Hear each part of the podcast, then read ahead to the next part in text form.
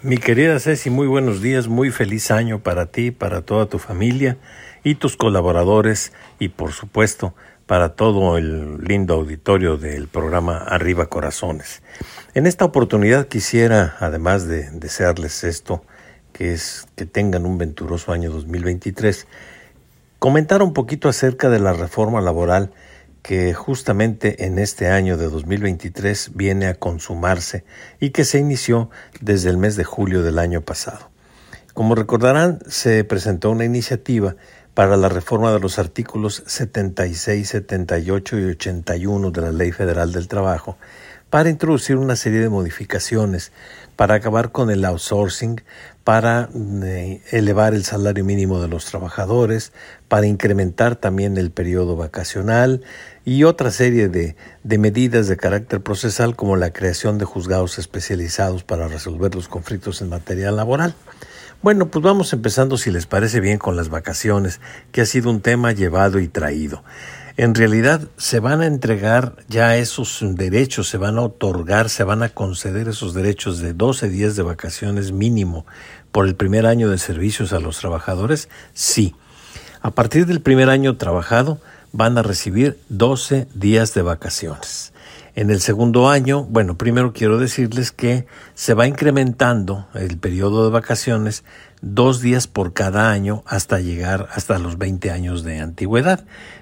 El sistema empleado en la ley es relativamente simple. El primer año se les dan 12 días.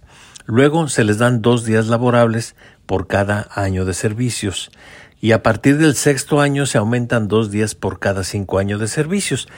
Para las personas que, bueno, pues obviamente no tienen papel y lápiz para apuntar, pero para que tengan más o menos una idea, voy a, poner un ejemplo.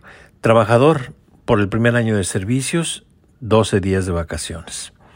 Segundo año, 14 días. Tercer año, 16 días. Cuarto año, 18 días. Quinto año, 20 días.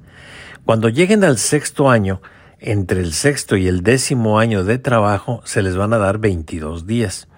Del onceavo al quinceavo, 24 días.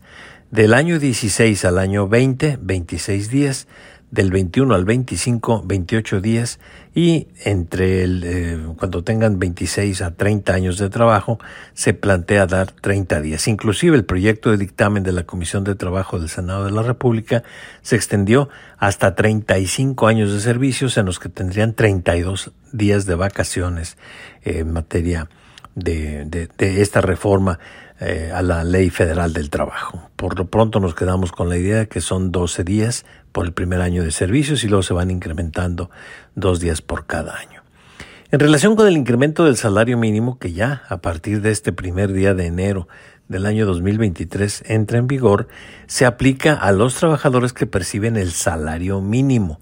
Entonces, una persona que está ganando más del salario mínimo no va a haber repercutido este incremento porque el destino es fundamentalmente para los trabajadores que están apenas recibiendo el salario mínimo. Así que si usted es un trabajador, un ejecutivo, y dice, bueno, a partir ya de este año que hay un incremento en el salario, yo también lo voy a tener, no, es únicamente al salario mínimo.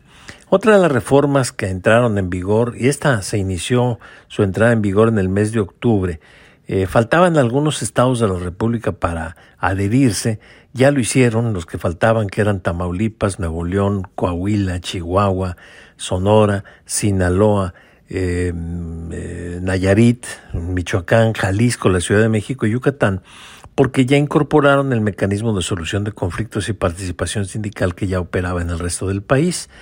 Entonces, se crearon un nuevo, nuevos centros llamados centros de conciliación para disminuir la judicialización de los conflictos entre trabajadores y patrones. También se aperturaron ya tribunales locales y tribunales federales a cargo del Poder Judicial de la Federación para poder resolver los conflictos obrero-patronales, es decir, ya las juntas de conciliación y arbitraje desaparecen.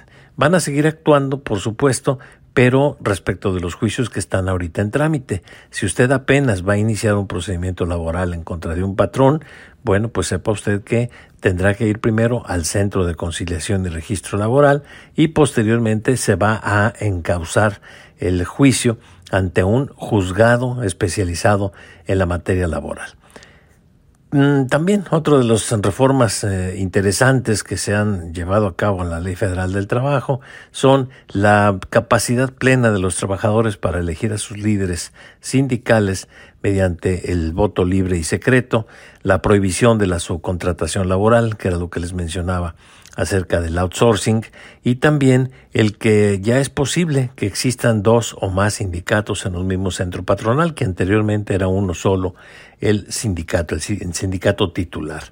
Estas son las eh, principales reformas que se introdujeron a la Ley Federal del Trabajo. Lo que más importa a los trabajadores comunes y corrientes son vacaciones. Ya saben, primer año de servicios, 12 días y después van incrementándose dos días por año. En el caso del salario mínimo se incrementa, pero únicamente para los trabajadores que están percibiendo ese salario mínimo, no a los que tengan más un mayor mayor sueldo. Conforme vayamos avanzando en el año, se van a ir presentando mayores eh, cuestiones, preguntas y por supuesto con la hospitalidad que nos brinda siempre aquí Cecilia Neri, estaremos listos para dar respuesta a todas sus inquietudes en esta materia o en cualquier otra materia de carácter jurídico. Se los agradezco mucho y les reitero que tengan un excelente año 2023. Hasta entonces, mi querida Ceci, y seguimos en contacto aquí en Arriba Corazones.